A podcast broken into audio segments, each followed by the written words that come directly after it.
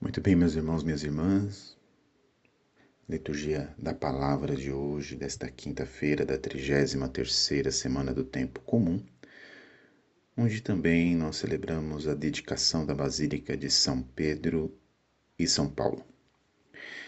A liturgia da palavra deste dia nos faz refletir sobre a tristeza de Jesus diante da recusa do homem à presença de Deus, à visita de Deus. Esse pequeno trecho do evangelho que escutamos hoje, do capítulo 19 de São Lucas, vai nos mostrar Jesus que se aproxima de Jerusalém e que chora ao ver a cidade. Acho que o primeiro aspecto que nós precisamos olhar desta leitura é que Jesus chora. Isso quer dizer, Jesus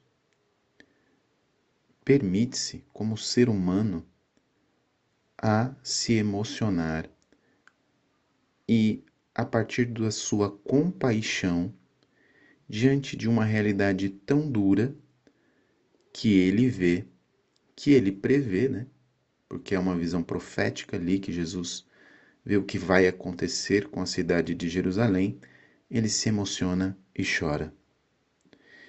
Importante nós vermos que Jesus, mesmo sendo Deus, ele também é homem. E a emoção de Jesus, a tristeza de Jesus e o choro de Jesus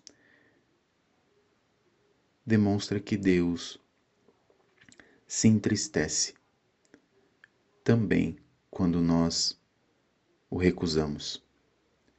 Este é o segundo aspecto. O motivo da tristeza de Jesus é exatamente a recusa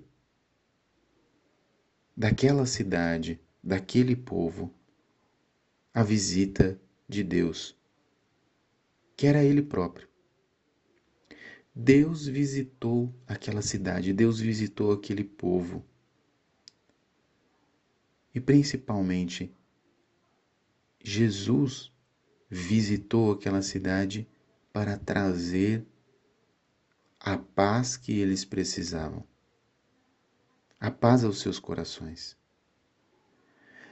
Todas as guerras, todos os conflitos, todas as situações que existiam dentro do homem e que tantas vezes se externalizava dentro daquela cidade, as injustiças, tudo aquilo poderia ser superado não por uma paz passageira ou uma paz exterior apenas, mas principalmente porque aqueles que acolhiam Jesus encontravam a verdadeira paz, que era o próprio Cristo. É por isso que Jesus chora. Jesus chora porque aqueles que ali estavam naquela cidade não compreendiam que ele era a própria paz. Era a paz que eles tanto buscavam. E Jesus lamenta isso porque, diante desta escolha da sociedade da época, desta escolha das pessoas que viviam em Jerusalém, esta escolha que Deus respeita na liberdade de cada ser humano trouxe consequências. Por quê? Porque em vez de escolherem a paz, que era o próprio Cristo, eles escolheram crucificar a paz. Crucificar o Cristo. Isso trouxe consequências de guerras, de conflitos, e é por isso que Jesus profetiza sobre aquela cidade que dias virão em que os inimigos farão trincheiras e cercarão de todos os lados, esmagarão a própria cidade e as pessoas que ali vivem, e não deixarão pedra sobre pedra.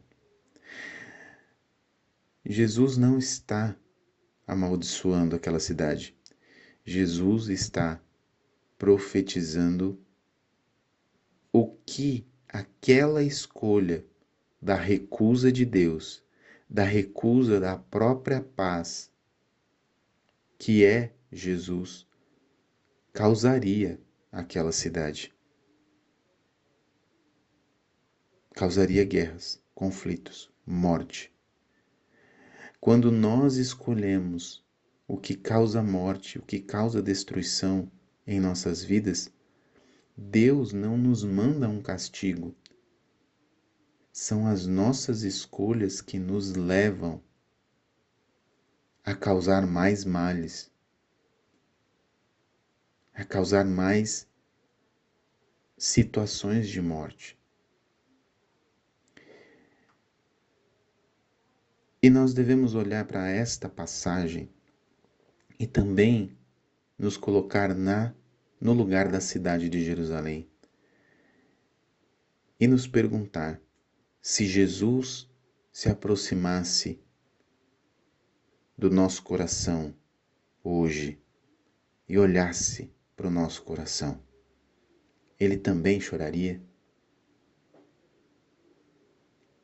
Se Jesus se aproximasse da nossa casa, da nossa família, e olhasse para nossa casa e para nossa família, ele também choraria?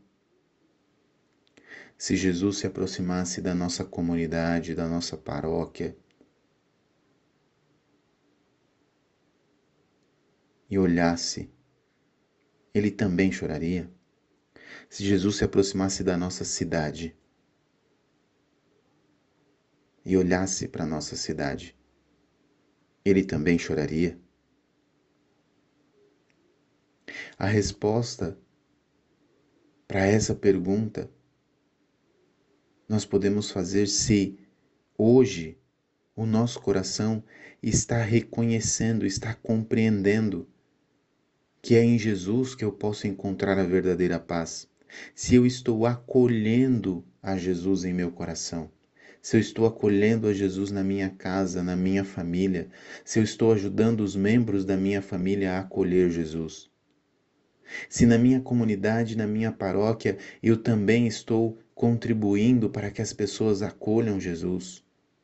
Se na minha cidade eu estou ajudando as pessoas a acolherem Jesus, a receberem Jesus, a reconhecerem em Jesus a verdadeira paz.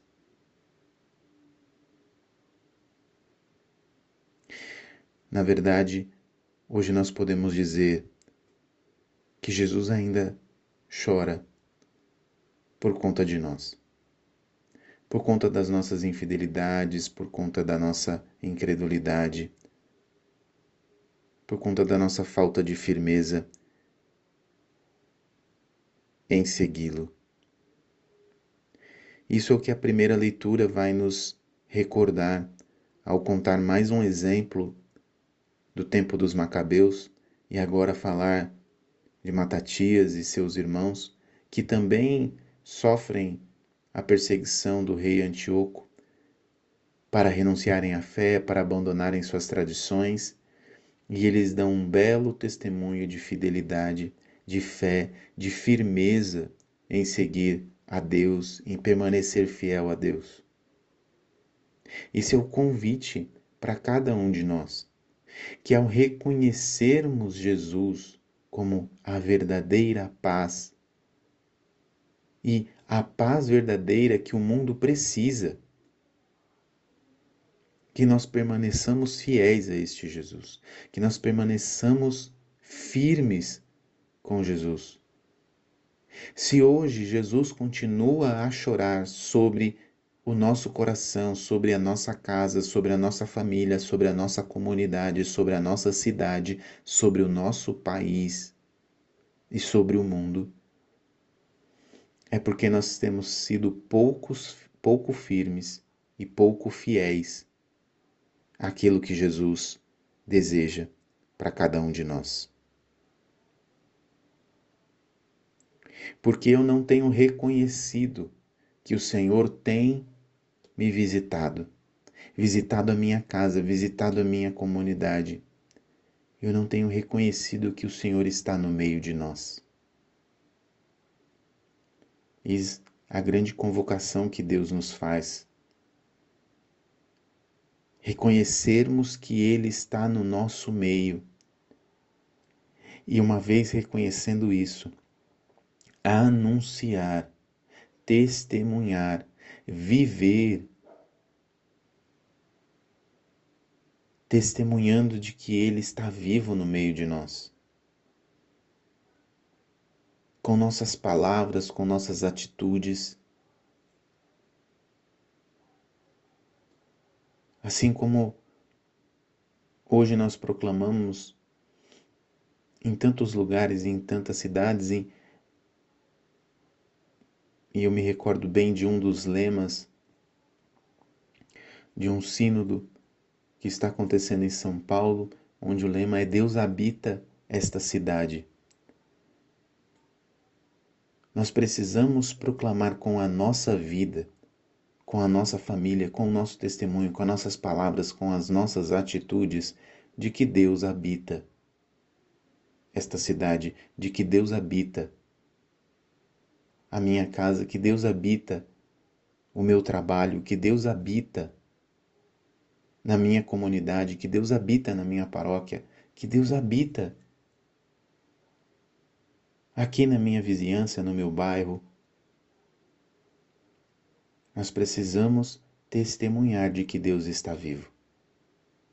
Se queremos enxugar as lágrimas do rosto de Jesus,